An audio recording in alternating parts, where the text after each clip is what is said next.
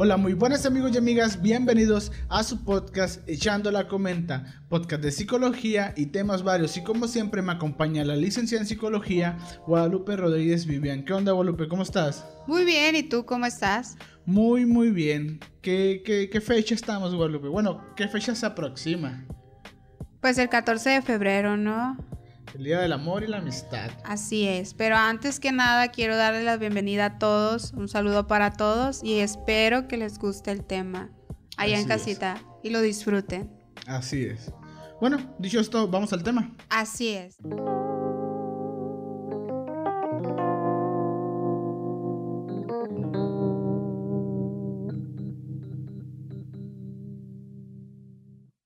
El amor, el amor, el amor, Guadalupe. Así 14 de febrero se aproxima y mucha gente está próxima también a que le rompan el corazón o a triunfar. ¿Por qué? Porque en estas fechas hay datos que dicen que en estas fechas cuando la gente se enamora más y se declara más. Ok, ¿Tú te yo en eso sí estoy de acuerdo contigo. Eh, yo creo que fue en una ocasión nada más. ¿O Que te han declarado? confesé mi amor por una persona. Pero en el Eh, 14. No precisamente el 14, no precisamente, pero sí, sí me pasó en una ocasión. Expresarle mis sentimientos a alguien creo que es un poco difícil, pero en esa ocasión, ¿Qué sentiste tú en esa ocasión? pues me sentí bien como liberada porque cuando le dices a alguien lo que sientes, eh, te hace sentir muy bien. ¿Y correspondido o no correspondido? No fue correspondido, Ay, pero. Me sentí, o sea, me sentí liberada porque, porque cuando tú le confiesas a alguien eh, que te interesa, No te quedaste con la duda. sí, Porque fíjate que hay mucha gente que se queda con el de. Pues. ¿qué Pero tampoco soy obsesiva, no, porque fue un no y es un no. O sea, ah, lo entendí, ok. Bueno, ¿tú qué le aconsejarías a todas las personas que no pueden expresar su amor, pues, hacia su amor secreto? Vaya, bueno, no secreto, pero de que ellos dicen, ay, estoy enamorado de esa muchacha, pero no, no puedo declarármeles.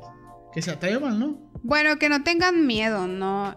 Y yo creo que lo primero que deben de hacer es acercarte, acercarse un poquito a la persona, ¿no? Hablarle, hola, ¿cómo estás? De vez en cuando, para así ir creando lazos, ¿no? Sí, es porque, ¿qué puede pasar? Que te diga que no. No se va a acabar el mundo tampoco, ¿verdad? No, pues no, no. Mira, yo también era, hace mucho era una persona muy tímida que nunca, yo creo que sí me enamoré varias veces en el lapso de secundaria y prepa y nunca declaré el amor. Y siempre me quedo, ahorita ya que estoy más grande, pues más maduro, con más razonamiento, digo, pues, ¿qué iba a pasar? Me dijeran que no y ya. No se iba a acabar el mundo. Así es, yo también Y si tenía me esa decían que actitud. sí, o sea, Ah, pues qué bien, ¿no? Porque empiezas a como, bueno, ya cuando te dicen que sí, ya es como que estarlo, estar con él, ¿no? Estar platicando Así con es. esa persona, ¿no? Ya es más convivencia, ¿no? Ajá. Bueno, y hablando de esto, pues ya del 14 de febrero que se aproxima y todo esto, los regalos, qué bonitos regalos, ¿no? Así es, yo creo que ahorita mm, algunas parejas eh, o algunos enamorados que se le quieran declarar, ahorita ya están preparando el regalo, ¿no? Sí, ya, o están Los ahorrando. chocolates, pues, están ahorrando para. las paletas. Exactamente. ¿Cuál es el regalo más caro que te han dado y el más feo, Guadalupe? Mm, ah, caray. Mm, ¿Más caro? Sí. Y el más feo. Compáralos, pues. Así que esta vez te Pues pasaste, el más caro que me han regalado es un celular. Ulala. Sí, sí me acuerdo. Y pues... El más barato que tú dijiste, ay, te pasaste. O sea, No, porque a mí me encantan los detalles em, que lo ha- ¿cómo, qué- qué- cómo se puede decir? O de sea, corazón. sí, que lo hacen de corazón como un dibujo. Los dibujos me encantan a mí. La- me encantan las frases bonitas también. Me encanta lo creativo, no sé. A mí Sí, me encanta. Ya ven, chicos, saben cómo enamorarla. ¡Ja! Mentira, está casada. Ajá. Conmigo. bueno, el regalo más caro que me han dado a mí, la neta, yo no soy, nunca me han dado tantos regalos. Yo creo que el más caro que me han dado. Sí, también un celular. Un celular. Y fuiste tú. Oh, la la. Y el más feo que yo se iba a decir, antes te pasaste de lanza. Y una vez regalé una tacita, mira, para un niño de sexto de primaria, que no trabaja y que le dan 5 o 10 pesos en aquel tiempo para que gastara y ahorrarlo. Para la chava que te gusta, decirle, oye, mija, ten el regalito. Y que ella te voltee y te dé una bolsita con tres quises. amarrada así en celofán. Yo creo que no tenía dinero, ¿no? En esa ocasión. Eh. ¿Quién fue la chica? Bueno, no, no la vamos a spoil ¿cómo No, no, no. ¿Spoilear? No, no, spoilear, no la vamos a quemar. no, spoiler no va aquí. Ah, no vamos a decir quién. no, no vamos a decir quién. No es spoilear, no vamos a decir nada más quién. Así es. Bueno, eh, el caso es que, pero es que ella me lo pidió, porque ya como que andamos ahí, pues, porque en primera novia Sí. lo tuve en sexto, de manita sudada, tal vez un besito, dos, pero no crean que acá, sino que me dijo que hay que regalarnos algo el 14 de febrero. Y yo le regalé algo bonito y ella me salió con... Con tres chocolatitos quises. ¿Qué regalo más bueno? Están buenos esos chocolates, ¿no? No, sí están buenos, pero me fue a regalar una caja. Yo qué sé, una bolsa grande. ¿Qué tal si te haya regalado? Es que te hubiera regalado un dibujo muy bonito así, con Ah, no, corazones. eso, yo- eso sí lo valoro. ¿Por qué? Porque yo creo que hacer el regalo es mejor. ¿Tú qué piensas? ¿Hacerlo es mejor o ya comprarlo ya hecho, más industrializado la cosa y... Pues yo creo que hacerlo es como que para mí es mucho esfuerzo. Para ¿Qué te una persona. Para sí. Porque eso quiere, ¿qué quiere decir? Que la persona se va a esforzar en la relación. Cuando yo veo que se esforzaron en un regalo, que le pusieron que detallitos, que globos, algo creativo, no Se sé, es como amor, que ¿no? se nota el amor, como que esa persona va a Sí. ser muy dedicada Sí, sí. contigo, así, detallista. Exactamente. Y aunque ya lleven tiempo juntos, yo pienso que los detalles no se deben de perder, ¿no? Hay que estar enamorando a la pareja. ¿Tú qué piensas de eso? Sí, debe estar de... Pues, si no es tanto por detalles, es decirle todos los días, oye mi amor, estás bien hermosa, Así. piropitos así entre ustedes dos de que... Qué bonita, o... Ya sabrán qué le quieren decir ustedes, cómo le digan los apodos de cariño, ¿no? Sí. Es bonito poner apodos, ¿no? A tu pareja. Mi cuchurrumina y cosas así. Ay, pues no sé, yo, yo, O sea, bueno, sí uso los apodos, pero no, no sé. ¿Se te hace muy cursi? No. Porque ya cuando te lo dice la persona, ay, qué amor, que no. Sientes bonito, ¿no? Sientes bonito, ¿no? Como que así a ver, como. dino- dinos un apodo. Pues a mí el que más me gusta es amor. No sé, Ah. amor. Esto. Pero ese es el que todo el mundo dice a todos. ¿Cuál es un apodo que te hayan puesto a ti? A mí. Eh... Digas tú. No, pues no, ahorita no tengo uno en la cabeza así, un apodo así. No bueno, sé. no la Guadalupe no quiere decir. A mí me dicen, me han dicho osito, vamos a decir. Ah, ok, ok, ok. Y pues como una persona, estoy grande y barbudo, así que sí parezco acolchadito, ¿no? Ok, sí. Pero bueno, vamos a dejarnos de cursilerías.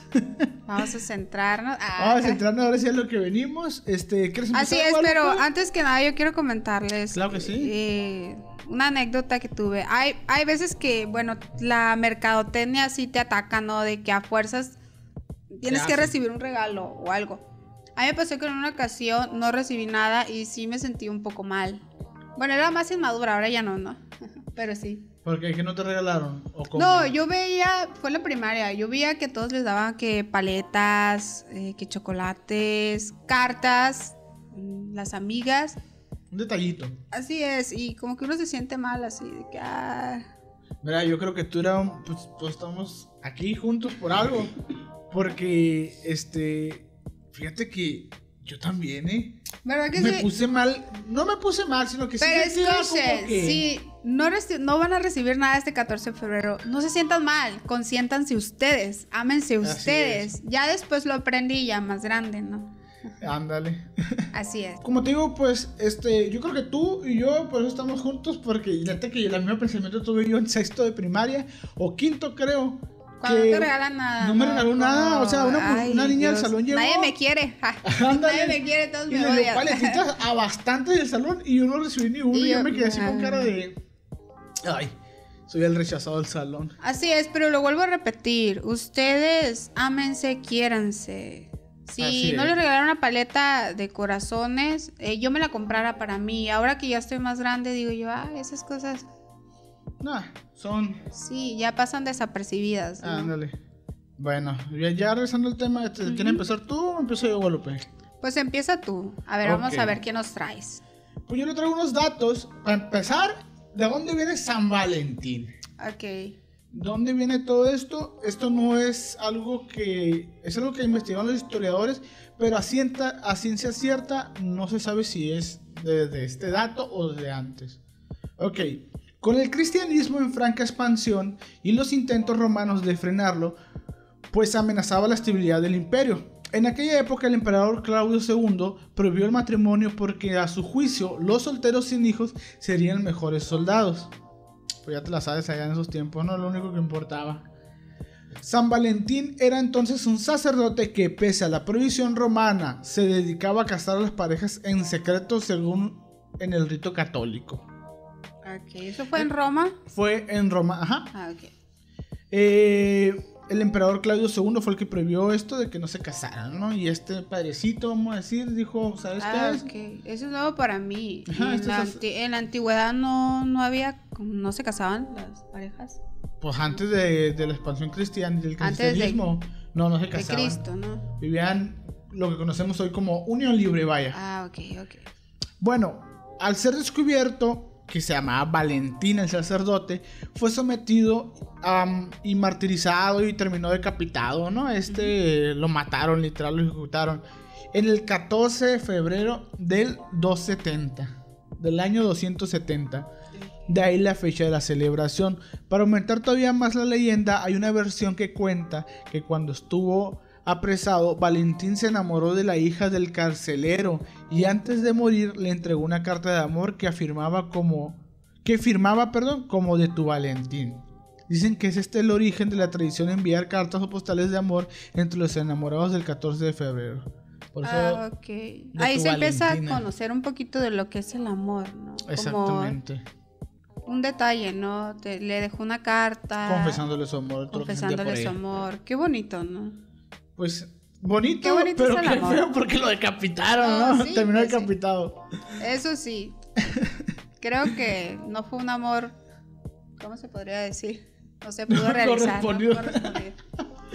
Bueno, aunque poco se puede comprobar de la veracidad de estos recuentos, fue probablemente durante la Edad Media cuando se asoció el amor romántico a la figura de San Valentín. De ahí se fabrica definitivamente la leyenda del patrón de los enamorados que llega hasta el día de hoy, ¿no? Ah, ok. O sea que desde esa fecha. Sí, exactamente. Otros países fecha. ni al caso, ¿no? Con San Valentín. Ok. Ya, es Son cuando ya se empezó. No traigo el dato correcto, pero son bastantes en el mundo que el Ok. 14 de febrero se celebra el día de San Valentín. Que para ser más exactos es el día de que este padrecito, este, a- a- pese a la prohibición romana, este siguió casando parejas en pues a, escondidas, ¿no? En ajá, en secreto y cuando ya lo hallaron pues terminó decapitado, ¿no? Qué mala onda, ¿eh? Ah, pues sí. El, pero el amor lo puede todo, dicen, ¿no? Menos una Así guillotina. es. Y no vamos a hablar, fíjate que ahorita no comentamos, pero no, no precisamente el amor de pareja, también está la amistad. Qué bonito es, que- la amistad. Es que el amor no es.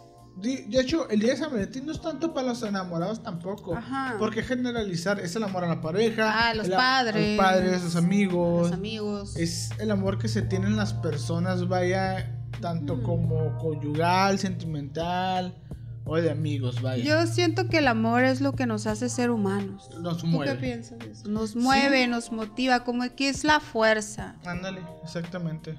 Así es. Bueno, voy a traer unos datos curiosos sobre el amor. El número uno dice, abrazar es un analgésico natural. Oh. La oxitocina, conocida popularmente como la hormona del amor, es producida en los momentos en los que les das un abrazo con cariño a una persona. ¿Nunca has sentido un abrazo a una persona y que digas tú, ah, yo, yo siento como una paz, mm, como que sí, la oxitocina debe hacer su trabajo, su segregación, pero siento una paz, como una tranquilidad, con un abrazo cuando estás mal, cuando lo ocupas, de verdad. pero no con todas las personas te da esa, esa sensación, vaya. Sí, yo creo que con las personas que desconoces, como que no tienes la confianza, no, no hay confianza. Exacto. Así es. El corazón roto no es solo una metáfora, esta es la número dos.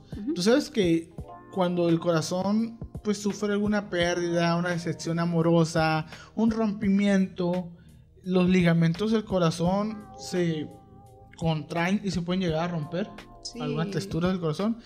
Puedes morir de tristeza. ¿no? Ajá, se puede morir de tristeza. Sí. Investigaciones han arrojado pruebas de que los eventos traumáticos intensos como un rompimiento amoroso, un divorcio, la pérdida de un ser querido o una infidelidad puede causar dolores físicos reales en el área del corazón. Esta condición recibe el nombre del síndrome del corazón roto y básicamente se trata de un sufrimiento emocional profundo que provoca que el cerebro Perdón, que el cerebro libere determinadas sustancias químicas que debilitan considerablemente el corazón, resultando en dolores fuertes en el área del pecho y dificultad para respirar. He ahí por qué cuando una persona pues, te rompe el corazón o te deja, vaya, una situación muy fuerte, sientes tú como que el pecho te, se te comprime. Sí. Y también puedes morir de tristeza, como dices tú. O sea, También está- la pérdida, la pérdida, eh, lo que es el duelo, tanto en una separación como una pérdida de una persona, ya no volverla a ver, también pasa esto. Ajá. El número 3 dice, tomar la mano de la persona amada alivia el dolor y el estrés. Con solo el hecho de sentir su calor. La evidencia demuestra que entre las parejas con conexiones profundas y fuertes se pueden aliviar el uno al otro en situaciones de estrés o cuando uno de ellos siente dolor simplemente con tomarse de las manos. ¿Por qué será esto? Por el lazo. Pues yo creo que cuando estás pasando por momentos difíciles y tienes a la persona y te da la mano o te da un abrazo, se siente bien. Como que la carga que traes, el dolor, es como, ¿cómo se podría decir? Sobrelleva, ¿no? Ajá. De hecho, se recomienda, por ejemplo, a las personas que han sufrido de una pérdida o de una separación, es no estar solos. Porque puedes hacer muchas locuras, ¿no? Estando solos. Sí, te puedes... Tanto estar con un familiar, con una amiga, con un amigo. Es que es Porque puede, puedes eh, pasar a algo obsesivo. Yo, ya es cuestión de una separación. Y del duelo, te puede pasar más, algo Oye, más feo. Oye, Guadalupe, ¿tú qué le recomendarías a una persona que acaba de terminar y Una- acaba por una relación muy fuerte? O sea, un- un- un- terminaron mal, pues, muy mal. Y le dolió mucho a esa persona. Pues apegarse mucho a la familia, a los amigos y ir a terapia, yo creo. Y Porque ¿no? ¿No crees? Sí, superar es- este dolor, mm, no para todas las personas la separación va a ser igual. Cada quien la va a tomar diferente y va a ocupar, tal vez ocupe antidepresivos, los ocupe como tú dijiste, la falta de aire o algo, lo que es eso. Entonces, pues sí, va a ocupar ayuda. Así es. Pero bueno, el amor. Así es, La el amor, mariposa el es el- amor. Las mariposas en el estómago se deben a la adrenalina. Cuando te enamoras de alguien, es imposible no sentir mariposas volando, da- danzando y brincando en tu estómago. Esta sensación se debe a la adrenalina que inunda tu cuerpo en situaciones donde precisas reaccionar con rapidez ante algo. O sea que ya sabes, no son mariposas, es la adrenalina que te corre. Porque si te da adrenalina declarártele a alguien, ¿no? O ver a alguien que te gusta demasiado. Sí, así es. Ahí también actúa lo que es la nodre- nodredenalina, que esa también es, es como euforia, como ener- energético cuando estás en una relación, cuando te centras en una persona, es esa energía también. Sería. También la segregas y produce esto también. ¿Cuántos minutos crees que tienes tú para impresionar a la persona que te gusta? En el primer acercamiento que tienes con ella. Ok. ¿Cómo, cómo? A ver, explícame. ¿Cuántos minutos crees que tienes para impresionarla para que eso se le quede grabado en su psique? Eso es tu primera impresión que le vas a dar. Yo creo que caer de sorpresa eh, con un detalle, no sé, yo creo que me impresionaría. Y más si es algo que le gusta, ¿no? Bueno, solo cuentas con cuatro minutos, Guadalupe, para impresionar a la persona que te atrae. Ok, ok. Ah, ya me puse nerviosa. Ah. La primera impresión es así de importante, pero más importante que lo que dices o como lo dices es tu lenguaje corporal. Ah, ok, como pararte segura, hablar con esa persona segura. Si vale, Confianza, yo creo que más que nada la confianza. es que debes tener mucha confianza. Seguridad. Y ser tú propio. mismo. Así es, y ser tú mismo. No debes de fingir ser otra cosa que no eres. Porque imagínate que finges, eso le atrae. Y para mantener todo el tiempo ese personaje que creaste para atraerle. O sea, no va, no va, todo el tiempo no lo vas a poder mantener. Así es. No hay que mentirle a la pareja. Eso está feo, ¿no? Sí, la verdad que sí. Y esa impresión se va a llevar, va a ser la primera impresión. Así es. Cuando escuchas la frase de los opuestos se atraen, no se está, no se está diciendo nada que no sea cierto. Las parejas con demasiadas similitudes tienen menos probabilidades de durar juntas, pero sí deben de existir algunas semejanzas para ser compatibles. ¿Tú te aburrirías con alguien igualito que tú? Yo sí. Por lo menos yo sí. Mira, esa, teoría eh, podría y podría ser no cierta. Porque tampoco debes de ser tan diferente a la persona. Vamos a hablar. Son personalidades muy diferentes. Uno es serio, el otro es más extrovertido, ok. Pero tal vez tengan otras cosas en común, como el gusto de la música o las, les gustan las mismas películas. Tiene que haber como algo en común. Por ejemplo, si, si en una pareja las creencias que tiene uno o los valores que tiene el otro son diferentes, como que ahí va a haber un choque. Es como, todo tiene que estar en la balanza, como un poco equilibrio, ¿no? ¿Cómo lo ves 50, tú 50. No, debe ser 50-50. Sí, porque tampoco es de que ser muy, muy diferentes, ¿no? Ser muy, muy, Pero ser muy iguales, yo creo que... Pues, chocarían, a lo mejor, podría pasar. Porque yo me caigo gordo a veces, yo mismo. Sí, chocarían, yo creo. Es que deben de existir algunas semejanzas compatibles, pues sí deben de tener algo pero no el 100%, porque si fuera el 100% yo creo que sería un poco muy difícil. Así es, y, ninguna persona creo que se parezca el 100% a ti, ¿no? Ajá. Pero sí, sí estoy de acuerdo eh, contigo en cuestión de que ser tan iguales o así, a lo mejor sí podrían en algún momento dado un poquito chocar, ¿no? Ándale. ¿Cuántas veces nos podemos enamorar? ¿Se lo han preguntado alguna vez? Si no te has enamorado por lo menos siete veces, no estás preparado para casarte. O eso dice un estudio que pone esta cifra las veces que tenemos que hacerlo antes de dar el sí quiero. Ok, tengo que, enamorarme siete veces. Ah, para ya poder formalizarnos según un estudio. Pero pues ya es criterio de cada quien. ¿no? Hay gente que solo ha tenido dos parejas, tres parejas, y con la cuarta se casa feliz, con la segunda se, que viven para Sí, pero enamorarte es otra cosa, ¿no? sí te puedes llegar a enamorar de siete personas, pero no precisamente ya formalizar. Exactamente, ya Enamorar de, pues, de, ver, o es de formalizar con la pareja. De formalizar con ellos. Ah, formalmente siete veces. Sí. Ah, ok, no sabía eso. Dato interesante. ándale.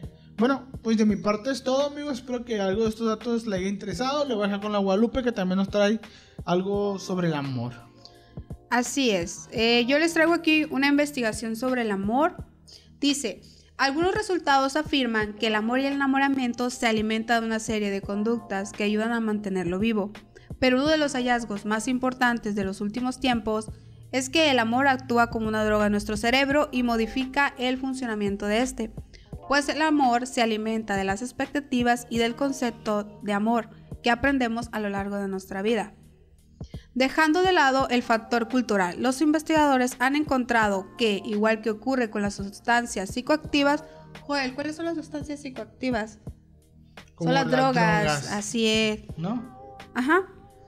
Cuando nos enamoramos ocurre una casada neuroquímica dentro de nuestra cabeza. Por ejemplo, liberamos grandes cantidades de serotonina que hacen que nuestro estado de ánimo mejore y cause que tengamos pensamientos obsesivos recordando constantemente a nuestra pareja. Oye, López, o sea que el amor es una droga, básicamente.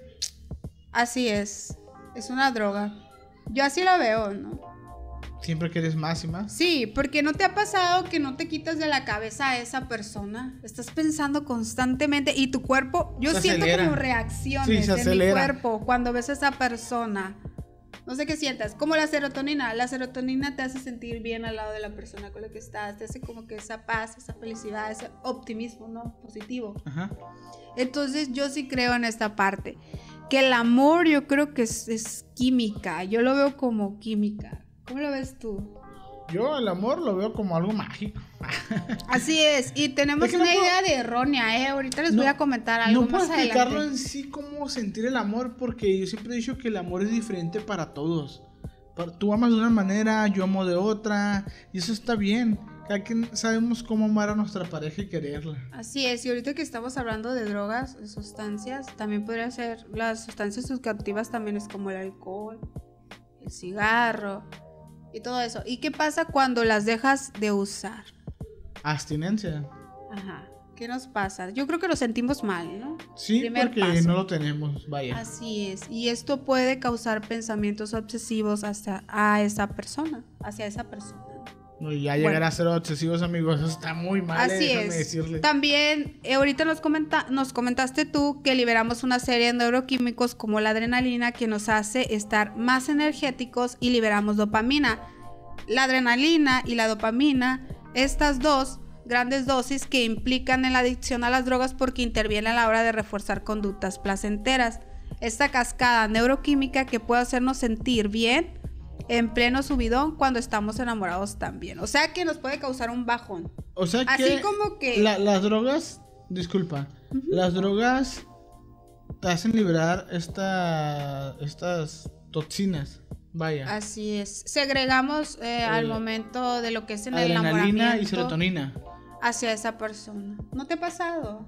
Sí, es que sí, eh, estar Eh. enamorado es bonito. Sí. Y no quieres dejar de estar enamorado. Es como Y sí una droga que quieres, quieres, quieres. No sé Y- cómo decirlo. Y sí tienes razón cuando, cuando no estás con esa persona, quieres estar con ella, quieres Así todo el tiempo sentir su Pero calor, su olor. aguas con eso, eh, aguas, porque ahorita les voy a contar. A ver, a ver, cuéntanos. Uno de los problemas, pues, es cuando sufrimos un desamor, pues podemos acabar deprimidos y obsesionados con esa persona que tanto hemos amado. La droga del amor, porque es adictivo el amor, ¿no? Que el amor es como una droga es totalmente cierto y tiene ciertos efectos secundarios realmente curiosos, tal y como señala un estudio.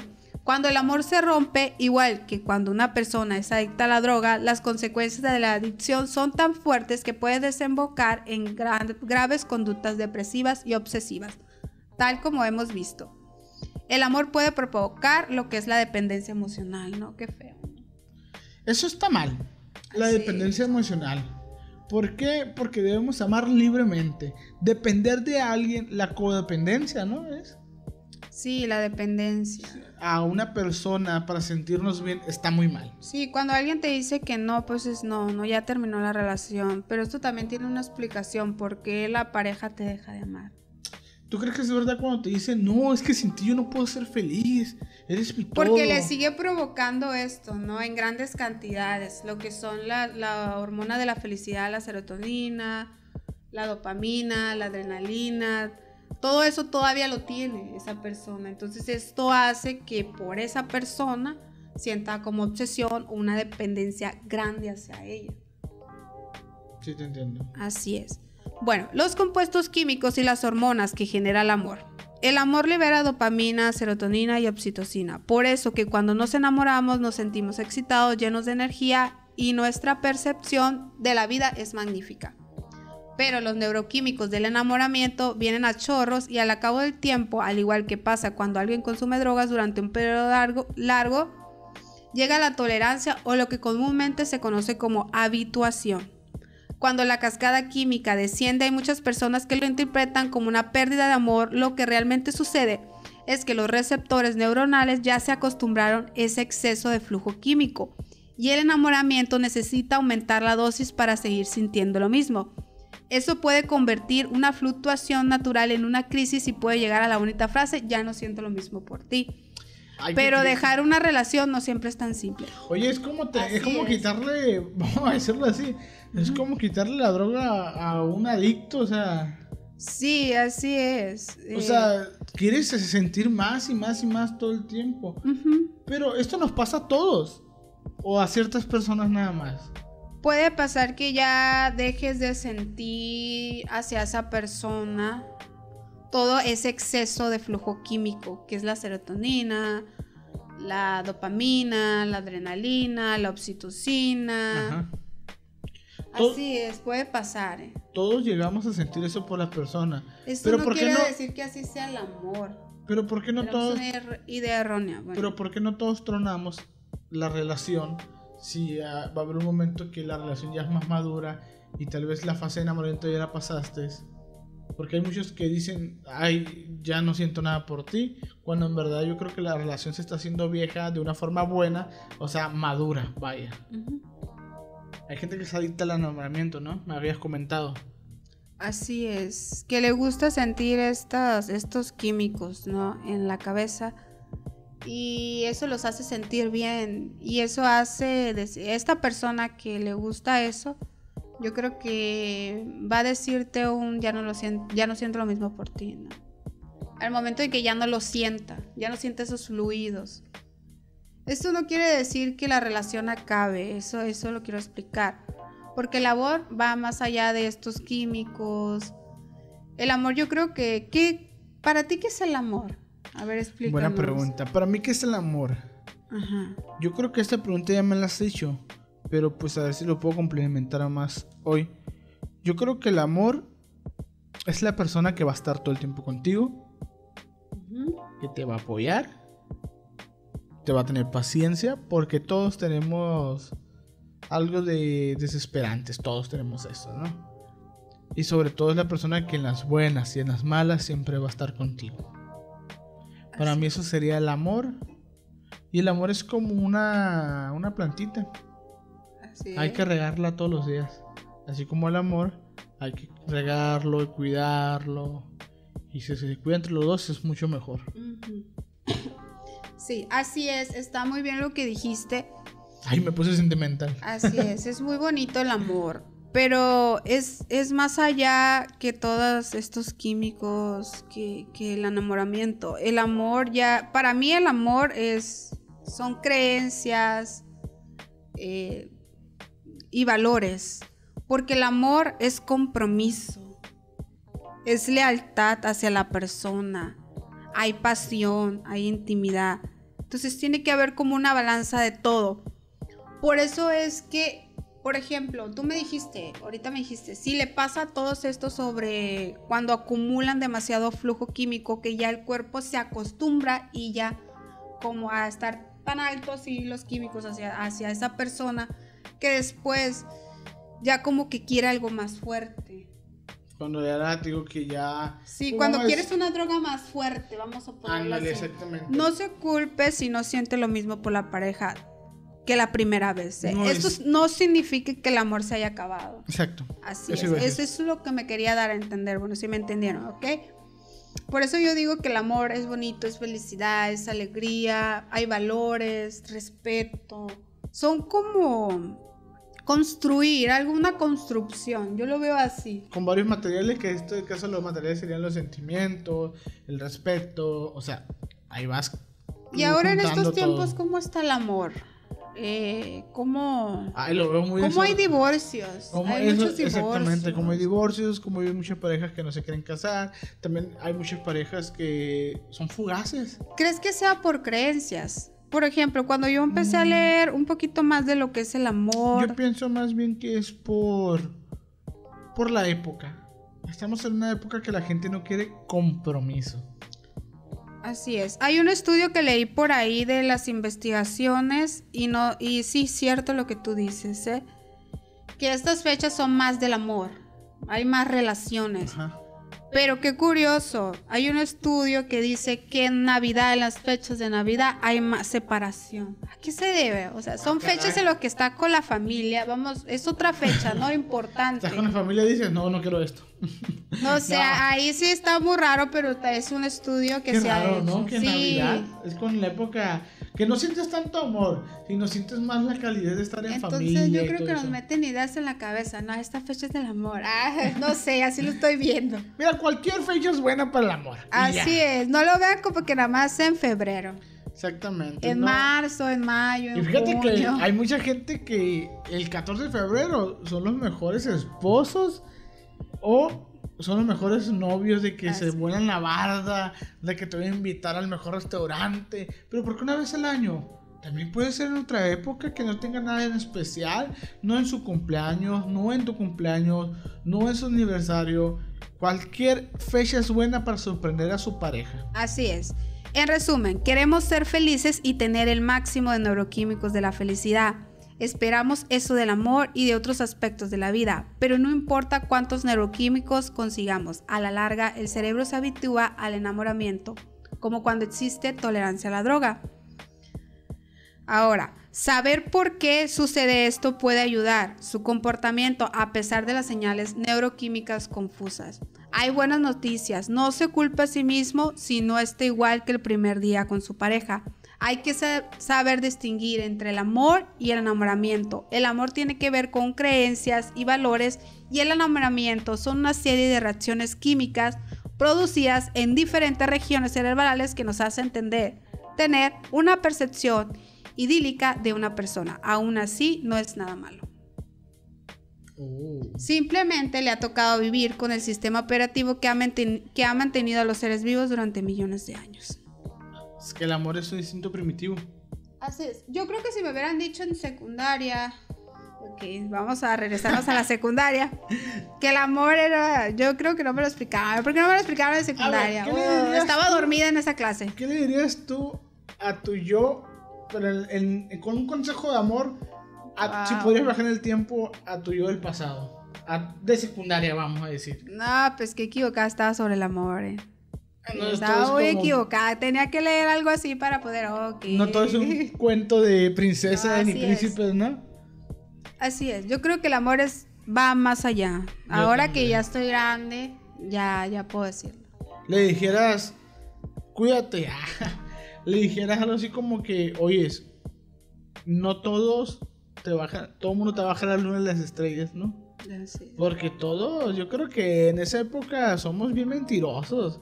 Porque queremos conquistar. Bueno, yo creo que en el caso más de los hombres, somos bien berberos porque queremos. Ay, no saben lo que quieren. Exactamente, pues esa es la edad inmadura. Uno quiere andar de, de maleta sudada, pero. Pero si llegas a sentir algo por una persona. Ah, no, eso sí, sí, sí, Porque es parte de la naturaleza. Pero hasta uno mismo.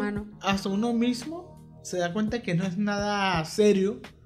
Pero aún así no puedes evitar sentir ese de que ay, ya encuentro el amor de mi vida. Así es. ¿Qué no es amor? El amor tóxico, ¿no? ¿Qué nos puedes decir del amor tóxico, Joel? Eh, hablamos mucho de abrazos, de todo es bonito, pero a ver, aquí vamos en lo que es el amor tóxico. Pues es el punto, ¿no? El 14 de febrero, pero tienes razón, vamos a hablar del amor tóxico. Pues estamos hablando del amor, pero también hay que hablar del amor tóxico, porque, como dice Cristian Nodal, ¿no? La canción de, de amor tóxico.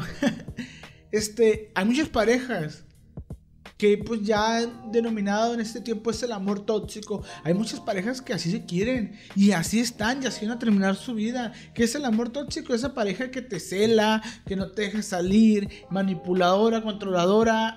Creo que lo mismo manipuladora y controladora, pero ya saben lo que me quiero decir. Que no te deja convivir con los, tus amigos o en este caso que a ti no te dejara yo convivir con tus amigas. Este, que dos, tres golpecitos eso es el amor tóxico, pero allí está. Es lo que no me explico. Ok. Pues eso, es el amor. Así es. Esos comportamientos que me dijiste, así es. Tenemos lo que es la dependencia emocional, que al menos uno de los miembros de la pareja tiene una autoestima baja y su felicidad depende de la presencia del otro. La codependencia emocional. Similar a la dependencia emocional, pero el codependiente emocional es adicto a la dependencia de su pareja y por lo tanto a la necesidad de ayudarle y preocuparse por su bienestar. Esto pasa en las parejas que tienen, eh, por ejemplo, a su pareja que tiene problemas con el alcohol, con algún tipo de droga. Vida social limitada. Otro de los comportamientos. Los miembros de la pareja dejan de lado sus amistades y se vuelcan pura y, exclusivamente en la pareja. Es lo que dije yo. Así es. Obsesión por la relación. La inseguridad de alguno de los miembros hace que se obsesionen en exceso por la relación. Mal, está muy mal eso, ¿eh? Así es, es irracional y poco realista. Es un amor que vive de las expectativas irreales, lo que causa una tremenda frustración en los miembros de la pareja. Necesidad de aprobación del otro. Cómo la persona se siente vacía cuando en la pareja la seguridad, estabilidad, comodidad. Comodidad que le falta en su propia vida. Preocupación por el cambio.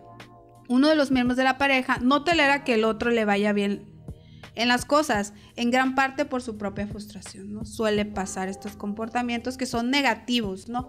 Posesivo y controlador. Este tipo de amor no es un amor libre, sino que alguno de los miembros de la pareja interpreta que la persona es su posición y se vuelva controladora. Los celos, ¿no? Es otra. Y la manipulación.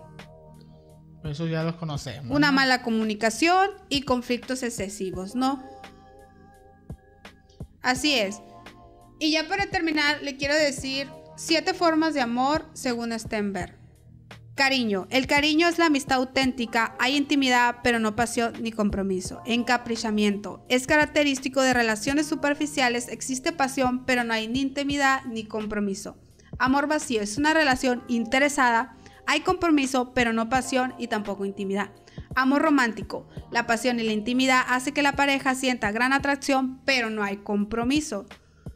Amor sociable. Hay intimidad y compromiso, pero no pasión aparece cuando la relación pierde la química. Amor fatuo.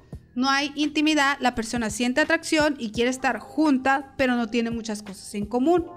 Amor consumado. El amor consumado es el más intenso y combina los tres elementos, intimidad, pasión y compromiso. Yo creo que es el más bonito el último, ¿verdad?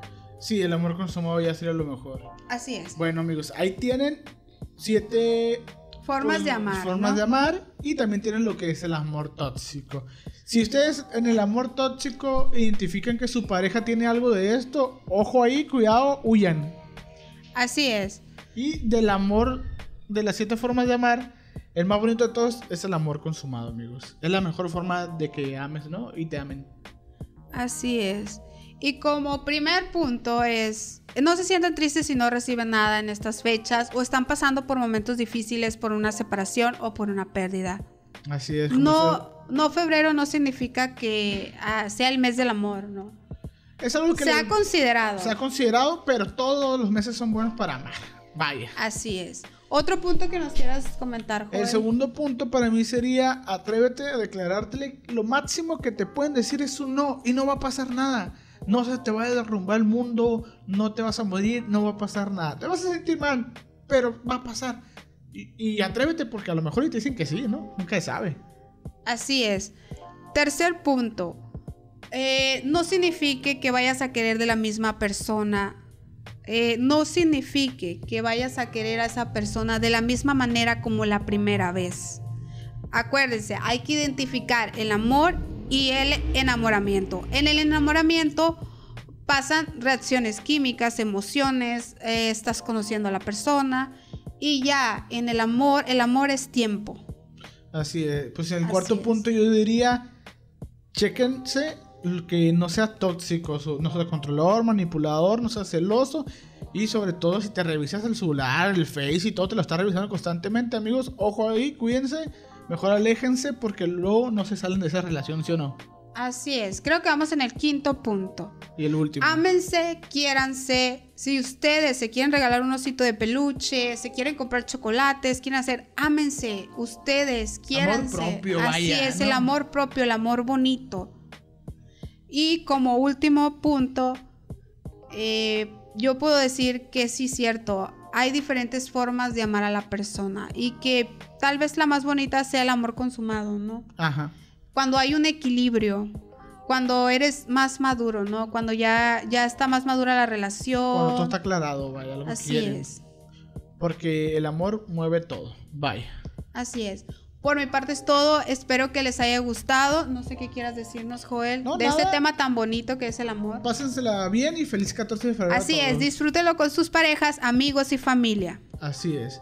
Soy Fito Tormenta y la licenciada en psicología Guadalupe Rodríguez Vivian. Hasta la próxima. Nos vemos. Bye.